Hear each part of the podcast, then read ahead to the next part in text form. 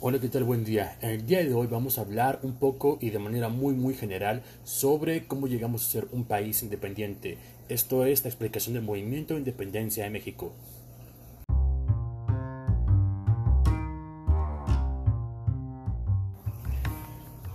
Ok, pero para que ustedes valoren lo que es la independencia, quiero que piensen un poquito en esto. Imagínense querer ponerse unos pantalones, una falda, ir a comer a algún lugar, salir con alguna persona, ver algún episodio de una serie quizás, y que simplemente no pudieras, porque no te está permitido elegir. ¿Cómo te sentirías si no pudieras elegir nada para ti durante toda tu vida? No es esperante, ¿no? Bueno, algo así pasaba con los habitantes de la Nueva España, así se le conocía a lo que ahora es nuestro país. Luego de la caída de Tenochtitlan ante España, inicia en este país un gobierno llamado virreinato. Una persona representaba la voluntad del rey aquí. Les comento rapidito, si alguno de ustedes ha tenido que hacer un trámite ante el gobierno o ha acompañado a alguien a hacer un cambio de placa, sacar una copia de acta de nacimiento, etc., ¿no odian todas las copias que les hacen sacar? Y tan específicas que si salió un poco chueca la foto, ya no valió para nada la copia, y las filas larguísimas, etcétera, etcétera, ¿no? A eso se le conoce como burocratismo. Y si creen que es terrible, durante el virreinato era mucho, pero mucho peor. Los indígenas tenían derechos, pero si querían ejercerlos como demandar a alguien, etcétera, tenían que acudir ante el Consejo de Indias a iniciar sus trámites. En detalle, el Consejo de Indias estaba en España, ¿Ustedes creen que los indígenas cruzarían todo el océano para iniciar una queja burocrática larguísima? Eso simplemente no sucedía, por lo que su calidad de vida era en verdad horrible. No se les consideraba tal cual esclavos, pero prácticamente lo eran. De nueva cuenta, este asunto de la importancia de la libertad. Pero cuando hablamos de la independencia, generalmente pensamos en un movimiento de gente que se juntó, levantó a la gente en contra del gobierno y ganó una guerra pero la verdad es que fue mucho más complicado que eso. Verán, en Francia, allá por el año de 1789, surge un movimiento que divide a la historia política de toda la humanidad. Nace la Revolución Francesa y es tan importante porque es la primera vez en todo el mundo que un pueblo oprimido se levanta y se deshace de un rey tirano pasado de lanza, naciendo los ideales de los derechos humanos y la democracia, estas ideas se dispersaron por el mundo y pues eventualmente llegaron aquí. Primero por medio de la conspiración de Valladolid, que fue descubierta y puso en alerta al grupo de la conspiración de Querétaro, donde estaban los héroes independentistas como Miguel Hidalgo, el corregidor y su esposa, Allende y Aldama, juntos que se reunían bajo una fachada de un club de lectura y teatro para idear un plan de liberarse de la corona española. Ahora, aquí comienza lo interesante. Siempre se les ha dicho que estos personajes son héroes porque actúan desinteresadamente, buscando el bien de la nación.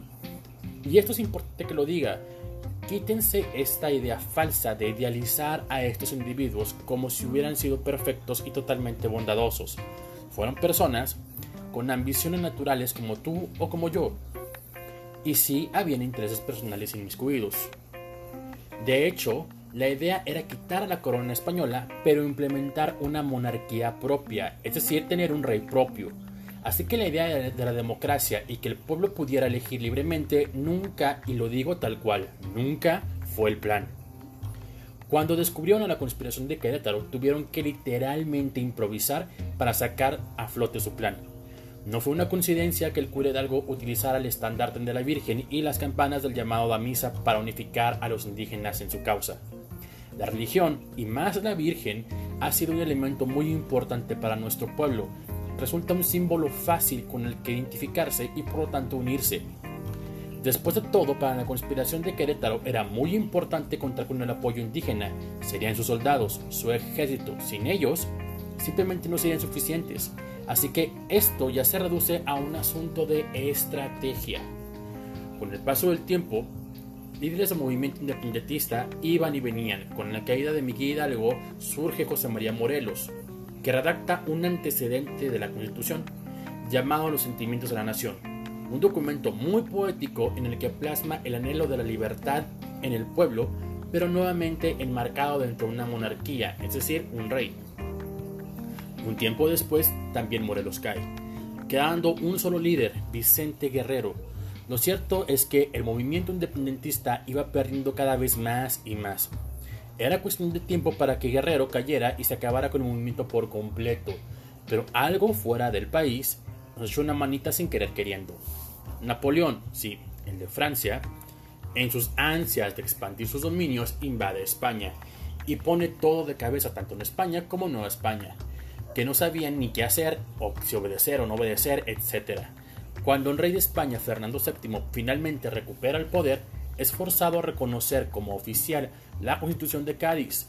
Este documento otorgaba la libertad de imprenta tanto para España como para la Nueva España, la disolución de las órdenes religiosas y la apropiación de los tesoros de la iglesia por parte del rey.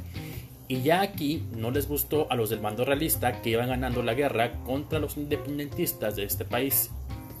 Como ya no les convenía porque muchos de ellos eran cercanos a la iglesia y a las esferas del poder, decidieron juzgar loco a Fernando VII, desconociéndolo como un rey, y unirse a los enemigos, los insurgentes o independentistas. Para esto utilizaron a Agustín Iturbide, uno de los líderes del bando realista, para que se reuniera con Vicente Guerrero, se dieran su abracito de Acatempan de la paz, se declararan independientes España y ahora sí podríamos decir que somos libres. Aunque en realidad no, no lo fuimos. Entonces prácticamente ganamos nuestra independencia porque los líderes de la iglesia al temer perder su poder se unieron a los enemigos. Pues sí, así es. Pero una vez que se firma nuestra acta de independencia, ocurre el primer gran problema. ¿Y ahora qué hacer con esta nación? ¿De qué forma gobernarla?